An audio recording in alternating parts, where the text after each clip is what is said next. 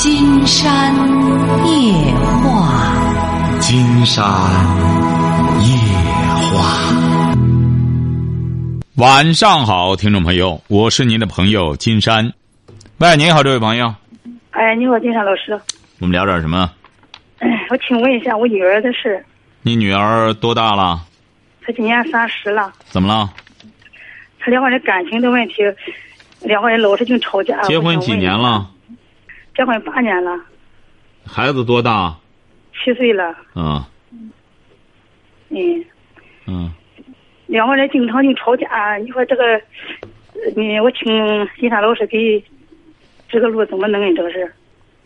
这吵就吵吧，他俩经常吵架，这，这这就他的一种生活状态。你女儿什么文化？我女儿是大专。女婿呢？他是济南大学的。你女儿是干嘛的？她自己干了个小买卖，在家就在那那那个啥。干小卖部啊。开个小面头啊，就是给人家买个手机什么的。女婿呢？女婿在那个一个什么厂，是个公司的上班嘛，一个设计员了嘛，一个上班。嗯。嗯。为什么他俩干仗？我也不知道，还那以前呢，刚结婚的两个人挺好的，那时候，嗯，两个人在一块都挺看着也都挺合得来的，挺好的。这以后吧，慢慢慢慢，这两个人越来的越来越不，就是那个经常就闹矛盾。你说你都不知道，你这当妈的，你可以和女儿交流啊。你或者说你俩怎么着了？原来挺好的，现在出现什么问题了？出现什么问题吧？我我要是说的话，你不嫌我唠叨吧？我想和你从头说一下，能行吗？啊，您就说就行，说就简明扼要，简明扼要的说。啊，就是以前吧，他两个人关系也挺好的，就是从他姐那个什么，就是那时候我的我那租我租的房子嘛，呃，他两个人住在我这边住，孩子吧，一直到两岁以后都挺好的，你知道吧？这不为了他又买房子。我这边先买的房子吧，买了以后吧，呃，也我买了有一年吧，他那边又说买房子，啊，我说你买你就买。你几个孩子？你还有个儿子吧？对。对，俺还有个儿啊，他也是得娶媳妇了，俺就买房子先给他，给他给他娶媳妇，这不先买的。你儿子大还是你女儿大？我女儿大，大两岁啊。嗯。哎。这不他就说吧，他得买房子。我说你买就买吧，反正我这边买的吧，买房子买的挺紧的。我说你呀吧，呃，要是买的话，我反正也得进，呃，打电话的凑凑。小女婿说呢，那女婿说凑凑吧，就是一比方二十万的房子吧，就收弄个首付，他出十万，女婿我出十万，就那么这样，就打个比方就这样，你知道吧？他那个十万的话，他有好长的哪呢？他两个人在这边住了二年、两年的这个。打比方，又是在这边吃住的，他自己也能攒个钱，俺女婿，你知道吧？哎，俺这边呢，刚买了房子，可是手姐也没那么钱，他爸爸吧就给他借了一伙，给他借了借了一一部分，自己吧也从亲戚留人，也给他也给他贷了一伙，是这样。贷上以后吧，你那个人家现在贷款，都不得拿利息嘛？他爸爸就说吧，那个就说那女婿吧。呃，你要是有钱的话呢，你先咱先还上人一部分，咱得拿利息什么的。就从这个吧，和他要这个钱要的吧，就惹着那女婿就不满意了，就一直和我女儿吧就闹，就就光为这个事闹，到现在一直解不开那个疙瘩。你说俺那女婿挺内向的，你和他说也说不通，他就是那个脾气就转的，你说今儿就是不和你不不让你不让你和他说。行啊行啊，您这样吧，您这样吧，您您您您您这个说白了，您这个。当当岳母的还管的事也忒多哈，您这样，他们也如果要是你女儿要是有什么需要化解的，让你女儿学着打电话哈，给金山打电话哈。我说了，我说你听的金山老师。哎，听节目，让他俩听节目，听了节目之后，这就是先吃药哈。如果要是你女儿和你女婿玩潇洒，他们不吃药，压根儿不干什么的话，呃，金山和你扯这个，咱没有任何意义哈。你们要听不到节目呢，还另当别论。节目在跟前儿，药在特效药在跟前儿不吃，呃，这个讳讳疾忌医的话，这个治不了，好吧？他俩没时间听啊。啊，没时间听呢，就继续干仗，就忙活着干仗就行。有时间干仗，但没时间听节目，这就是你当这个妈的。你的明智之处，您看您多聪明吧？他俩能每天干仗干的，让你这儿都头疼了。他俩居然拿不出一个半小时来，或者是白天，你可以把音录下来给他听啊。你这吃药，你这玩意儿有病了，不得吃药吗？为这个都干仗干到你这当当岳母的都受不了了，不吃药，懂这个道理吧？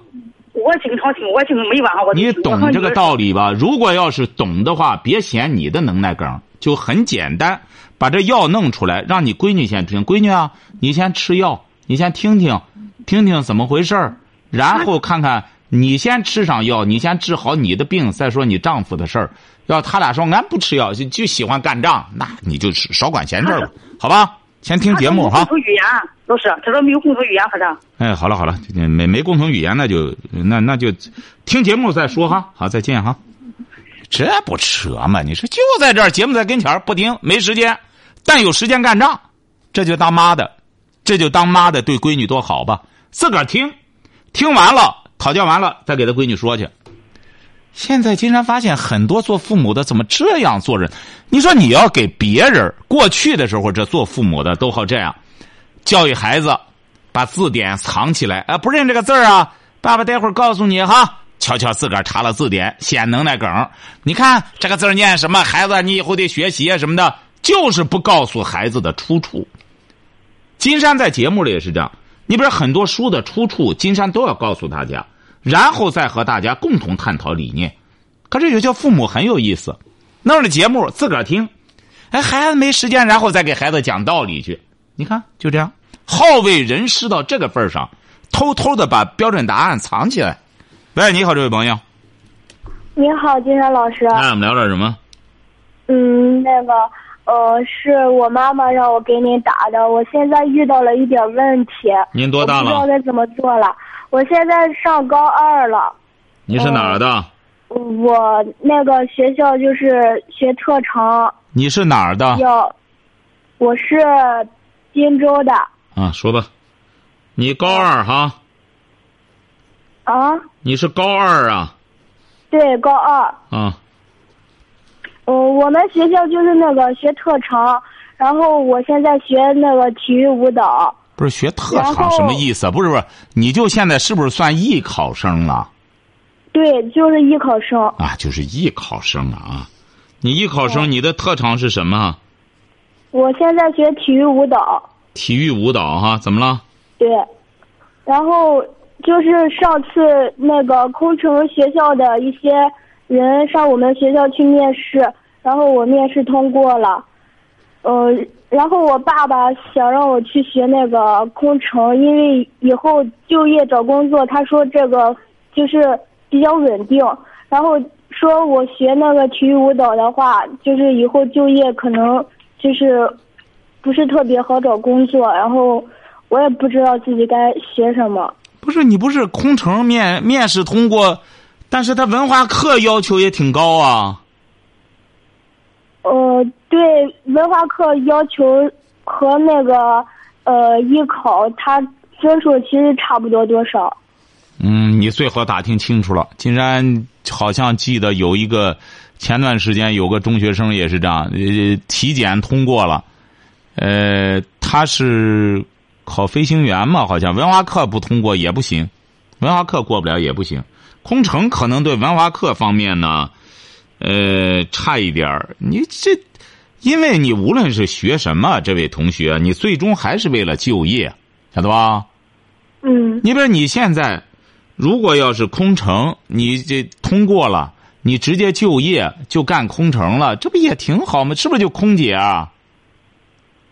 嗯。是不是就空姐啊？对。啊。不是你身材还不错吗？但是我那个就是我现在学体育舞蹈，就是我现在这方面也挺好的，我已经开始学了挺长时间了。不是你学就行啊，不是你这个不矛盾。空乘你面试通过了，他最终还得要你那个，最终要你那个文化课的考分儿。你没有你没有这个毕业的考分，人家不要你。对，那个。呃，老师经常就说那个文化课是特别重要的。不是他重要，他，你到时候你光空乘面试通过的很多，你最终你没有个毕业证，他怎么要你啊？你所以说你还得等到高中毕业，参加这个高考，你拿着那个高考成绩，恐怕他才能要你。他空乘啊，可能你高中毕业他就差不多，你要初中毕业他指定不要你。哦哎，你这个得打听清楚人家对这个文化课的要求哈。金山觉得，如果要是你外在的，你比如说身高啊，整个相貌啊，呃，这硬件啊比较过硬的话，然后你再有一个高中毕业证的话，应该问题不大。金山好像听说有一些空姐就是高中毕业，所以说你呢，就是继续学你的体育舞蹈。你得拿下你那个高中毕业证来，也参加个高考。如果要是你在高考有一个分儿，再有毕业证的话，你那空乘那个面试两边结合起来的话，干个空姐应该问题不大。金山觉得这个哦空姐现在不像过去那么那么那么那么紧俏，好吧？嗯，好，知道了。向你妈妈问好哈。嗯，好好，嘞，再见。谢谢，再见，金山老师。嗯。喂，你好，喂，你好啊，我们聊点什么啊，金山老师啊。啊？嗯、我那个，我有一个孩子吧，他四十一岁了，他赌博。有一个孩子不是？也不回家。这是你儿子吗？是我个义子。你义子他赌博，你这个事儿再怎么弄啊？你这本身说白了，你这个四十多岁了赌博，怎么办呢？哎呀，办很简单，你得给他提供赌资。既然你认了这个义子，这个义子哪一方面让你他赌博？你是看中了他，他是赌王的这种气概，还是你看中什么把他认了义子呢？不是，这还是你的义子那个啊？嗯，就是我嫁给他他他爸爸的时候，就是，嗯，我我我我我这个老头儿他他就，他两个孩子，这就说你嫁的你后后嫁的这个对象的儿子，啊，对对对，这就不是义子了，这叫继子哈，好 好好，义子呢？你这嗯，这义子，你你金山听着，你年龄也不大对我六十五了，啊。啊，听你声音很年轻，这个不好办，他爸爸管的，他这么大的孩子爸爸。了，你你六十五了，你能管他吗你？为为了这事儿，他爸爸都那个都脑中风了。他爸爸很有钱啊，看来。嗯。啊，他爸爸很有钱。啊。也没有钱，就是这一般职工吧，没什么，没多少钱。这个他这个儿子很有钱啊，也没钱啊。哎呀，也是是一个职一般职工，啊，那这个这个他最终赌没了就完了，赌没了就干什么？他或者公安局再逮住再罚一通。这个东西为什么呢？这位女士啊，因为赌博呢本身它就违法。嗯，我们现在有很多人啊，他缺乏一个法治意识。这个人在社会上就是两条，一个是国法，一个是家规。他这个人的这个所谓的素质的形成啊，就是这个。你比如我们说，为什么到了新加坡又一再说人家怎么着怎么着民风好，怎么着怎么着？大家也知道，新加坡就是罚出来的，嗯是不是啊？嗯国法，来，不能当儿戏，说不让把口香糖吐到地上，谁敢吐到地上，一旦抓住就轻饶不了。不能随便吐痰，吐到地下就得要罚。所以说，新加坡就是罚出来的文明。所谓的罚，不就是法吗？美国更是这样了。你在美国，你一犯了法之后，那个警察说白了都是带着枪的，枪里就有子弹。你你不按他那个来，他一枪打死你就白打死了。所以说，都知道有前车之鉴，在那儿一违法，知道就是大事儿。所以说，家规也是这样。像您这个继子的问题就在这儿。你想想，这位女士，她爸爸气得脑中风了，这个孩子的这种。这种恶习、不良习性，它不是一天两天形成的。不是，是他两年。他以前您瞧瞧，您这您这个思路就不对。这个人要是不学好，你光看到他赌博了，他是从别的不良习性延续下来的。对，就是哎，这不就是这个道理吗？你这个人，你比如说很多孩子，原来他不赌博，他光玩游戏。那么他到了十四五，他就不光玩游戏了，他就看黄片子。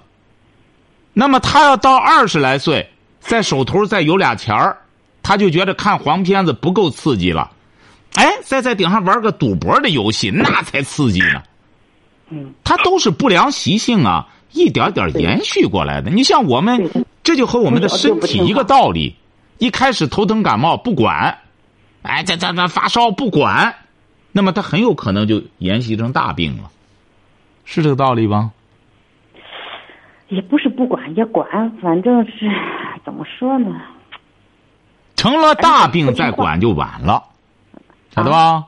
就像扁鹊给齐桓兵、齐桓公治病一样，到第三次的时候，齐桓公说：“哎呦，我这还真有病呢。”再找的时候，扁鹊就吓跑了。他说：“已经治不了了。前两次我给你说了，你不听，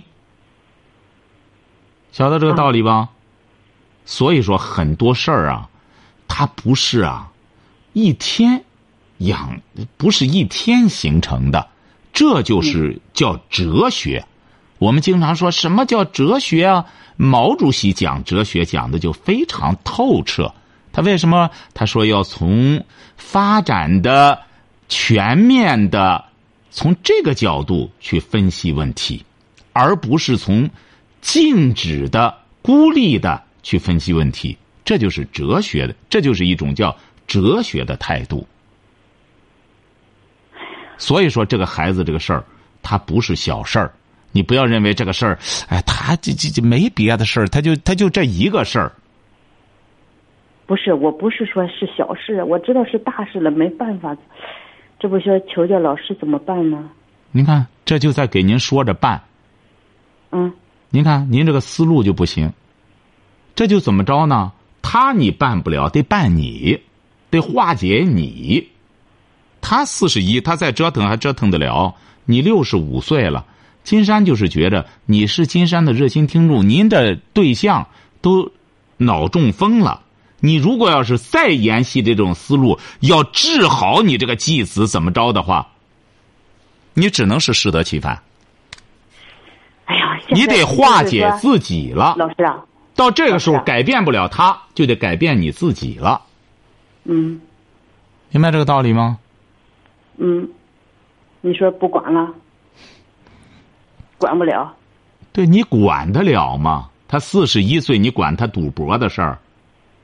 嗯，不是他，他不是说那个没有钱，他他就贷高利贷，贷高利贷，这些人都那个来家闹，砸窗户、砸门的，就是这样。他他他不叫不这样，你还不给金山打？电话呢？不这样，你就不打电话了。这就说怎么着呢？这包农啊不，是老师啊，这包农啊没有，嗯，这包农就快出来了。最终怎么着？打窗户、打门，你们也只能人家不来打你，打谁啊？你的孩子闯的祸，人家找不到他，不来打你们，打谁啊？对，那么打了你们，你们就只能给人家讲清楚了。这个事儿，你看都是他弄的，他爸爸躺床上，你看我还是他这个继母，我怎么办呢？只能让人家这些债主子同情你们，嗯同情你们之后，人家一看哦，确实和老人没关系，那么这帮人就有办法去收拾他。嗯晓得吧？如果你们再在这边，咱想什么办法？办法很简单，把钱还上。你们有这么多钱吗？没有，我们这不自古以来就是很简单，欠债还钱，这有什么好说的？杀人偿命，欠债还钱。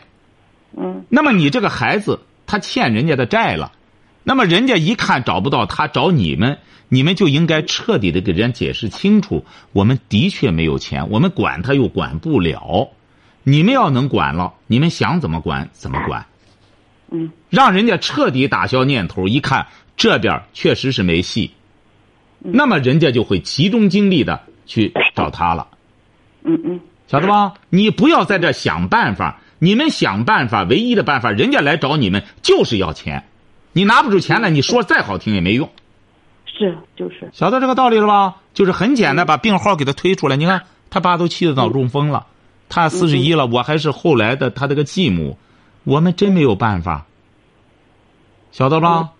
嗯。哎，就这样，人家再去调教他，再怎么调理他，他就知道这个问题的厉害了。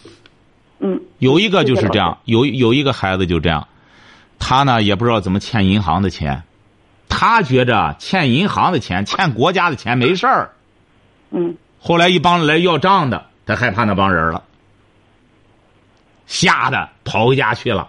最终他妈把钱给他还上了，三万多。结果这孩子怎么着呢？你看他这个恶习难改吧，又透支了。他妈又弄了五万多，后来又给金山打电话，这个怎么打电话？你你有钱继续给他还，你还了他在外边继续花。嗯是不是啊？你只有把这个漏洞给他堵上，这孩子知道厉害了，他不傻，他自然而然的就戒了，嗯好吧？嗯哎，好嘞，再见哈。嗯好，谢谢老师啊。喂，你好，这位朋友，哎，金山老师，那我们聊点，什么？我聊聊我的婚姻，你多大岁数了？四十五，四十五，说吧。嗯，嗯，我是离婚没离家，离婚没离家吧，嗯。我我老公有的时候一生气了都撵我走，嗯。撵我走了吧，我要是真正走的话，我上哪个亲戚家住几天去，他就跟人打架去。嗯。就是我这么走也走个走过两三回吧。到那阵他跟啥似的上我上哪去，他跟哪儿打架，转着我亲戚现在一般的都不敢收留我。我在这过吧，还成天就得生气。我现在我知不道我哥哥是 怎么着，我便咨询一下金山老师。嗯，很简单，嗯这事儿啊，就是你的事儿啊。嗯为什么是你的事儿呢？这说明你老公啊，他缠不了你。他呢，实在急的没辙了，你气的他实在没辙了，他只能轰你走。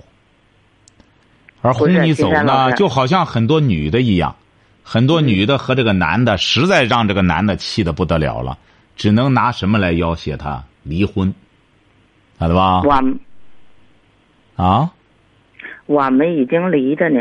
不是，您听明白了，金山给你讲，您这个脑子得犯个劲儿哈，听着哈。嗯女的让男的治的没辙了，女的就只能拿着离婚，要挟男的，晓得吧？你俩呢是已经离了，你老公呢实在没有要挟你的事儿了，他只为什么呢？离了婚你还在这住着，是不是啊？你也不走，你在这住着呢，你很执着，你还得招惹他生气，气得他没辙了，他就轰你走。而你呢，确实也有地儿去。你去那地儿呢，他不敢和你干仗，他和人家干仗去。哎，逼得你没辙了，你也好有个台阶下。一看你和人家干仗，我只好回来了。哎，你回来就对了。所以说你呢，四十五岁，他多大岁数了？他比我大两岁，四十七。啊，你们孩子多大了都？我们孩子今年四月前结的婚，啊，嗯、你老公是干嘛的？他原先做买卖，现在啥也不干，嗯，是不是啊？现在跑出租车呢。啊，现在跑出租车，你啥也不干，我也我也干，你干什么？嗯，我只能是干点轻活去，我体质不好。嗯，不，你体质挺好，你体质能干仗，能到别人家住去。你干什么轻活？嗯，扫马路呢。啊，扫马路。你身体怎么不好？我有腰间盘突出。嗯，你瞧见了吗？没大毛病。为什么呢？还有精力两个人干仗，干仗你都能跑别人家去住。金山告诉你了，这位女士哈，他为什么要这样做？就是他治不了你，他实在治不了你了，他只好要挟你，要挟你没有可要挟的事儿了，只好轰你走。轰你走呢，不是他的本意。哎，谁敢收留你，再让你回来，最终呢，就相当于让别人再劝你回来。你以后记住了哈，你俩呢，这个岁数呢，也应该好好的珍惜自己了。没事儿的时候呢，嗯，不行就多再多扫几条马路，他呢也多跑几趟车。你俩回到家都累的呢，趴那儿起不来了，呼呼睡觉了，就没这闲工夫干仗了。那金山老师，您说，我问一下，这必是我的错误忒多？嗯，也不能说你的错误忒多，因为你打电话，金山就帮着你分析一下。你说你这个对象最了解他的不就是你吗？金山觉得他还是想和你过，他不是不想和你过，只是你俩干仗的过程中，话赶话，是不是这样？是。哎，就这么个道理。你俩没有什么质的本质的什么。矛盾为什么呢？你俩都属于好人系列，你看，你就是一个环，这叫环保，是不是啊？搞环保是，哎，就叫叫叫卫生使者。所以说他呢，你看也是专门帮人，出租车，帮助人们赶这着急了，什么事都是干好事的人，好人呢。就应该相互之间也应该给对方好。你说你俩在一块儿，两个人都挺辛苦的，回到家里不好好过日子，人家说吃饱了撑的，闲的没事干仗。你说你俩这孩子也都结婚了，你俩这不就吃饱撑的吗？我金山老师，我跟你说这个啊，说，那个我们我对象脾气挺嘎过。我有的时候我净忍让他，我给他惯成的，好像是。他脾气能怎么着呢？那他能怎么着呢？您说他就是，您就想给他改脾气，他四十八了，你给他改脾气，你就给他惯成了，又怎么着呢？啊，你就给他惯了，两口子之间，你说谁惯谁呀？所以说，你怎么到现在你就较这个真儿呢？你这人怎么到现在活不明白呢？你在这个世上，这位女士，你就不想想，除了他稀罕你，谁还稀罕你啊？你自个儿琢磨琢磨，谁稀罕你啊？啊，不光你，实际上很多夫妻之间也是这样。你甭看你这位女士，包括当官的也是这样，也不容易，在外边辛辛苦苦的，又回到家里，相互之间。能倾吐个衷肠啊？能干什么？你在外边不都得虚着吗？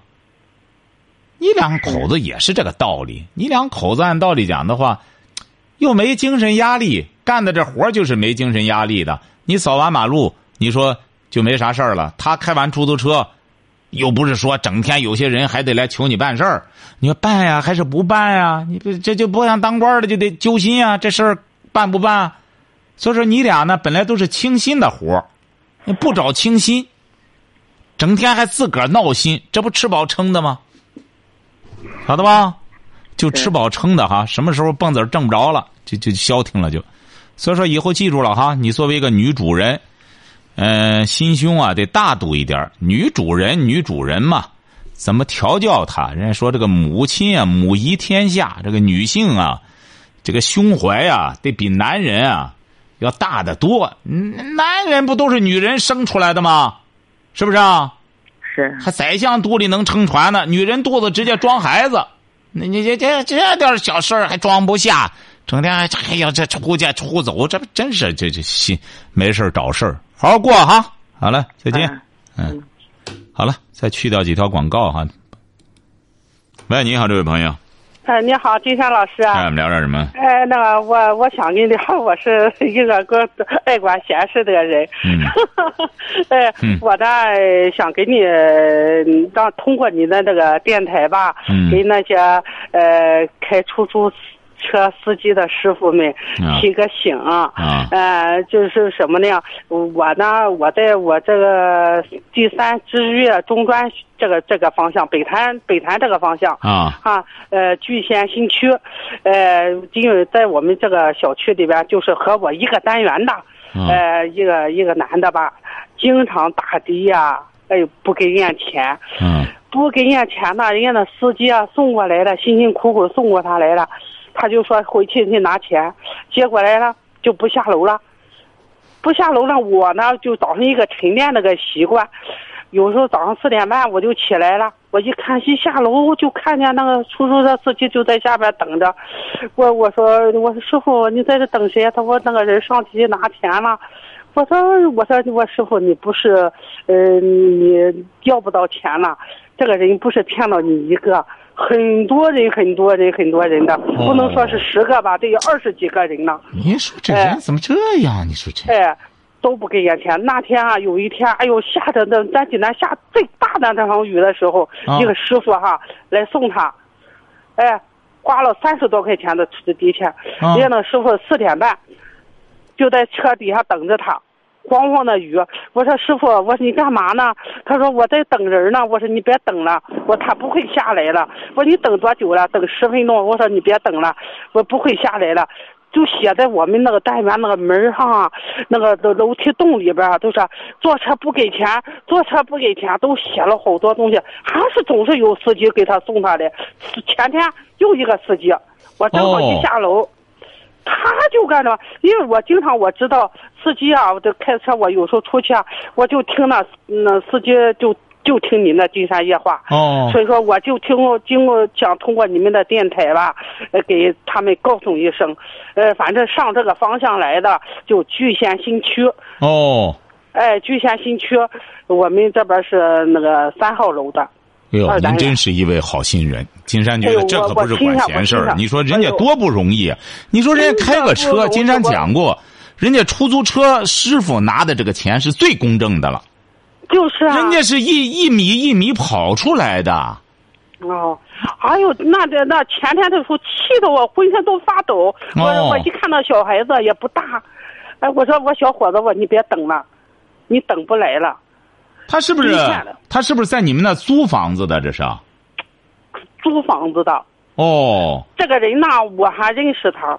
哦，行啊，就点到为止吧。金山觉得您这真是仗义直言啊，真真是一位嗯。呃，麻烦你了哈。好的，好的，就是在北坦那一块儿哈。哎，北潭，北潭第三职业中专这个方向。啊第三职业我们这里叫聚贤新区。聚贤新区哈，这个男的长得什么样呢？你一米七左右吧，一米七二七零这片儿说。啊，胖脸、圆脸，胖脸圆脸哎，圆脸大胖脸就是圆脸，啊头大的那种的，嗯哎，长得挺干净，挺利索，啊，哎，反正大家注意一点儿。得多大岁数呢？有呃，三十来岁儿吧，三十来岁儿。哎哎哎，对，好的，谢谢您哈。啊，不用谢，好好谢谢啊哈麻烦你了哈，好好好好啊谢谢。咱出租车师傅记住了哈，您说尤其是过节期间，你说让人多晦气啊！人家辛辛苦苦的把他这这这这送到那地儿去之后，他跑楼上去不下来了，你说人家怎么办？车在底下，上去也不好找。所以说，记住了啊，咱出租车师傅要再有这样一米七左右、三十来岁圆胖脸，再去聚聚贤新区这一块的时候，大家得留点神，别上去我给你拿钱去。再上去，你在底下等着，又耽误了干活最终还搞得他不在二三十块钱的事，搞得心情特别不愉快。这样。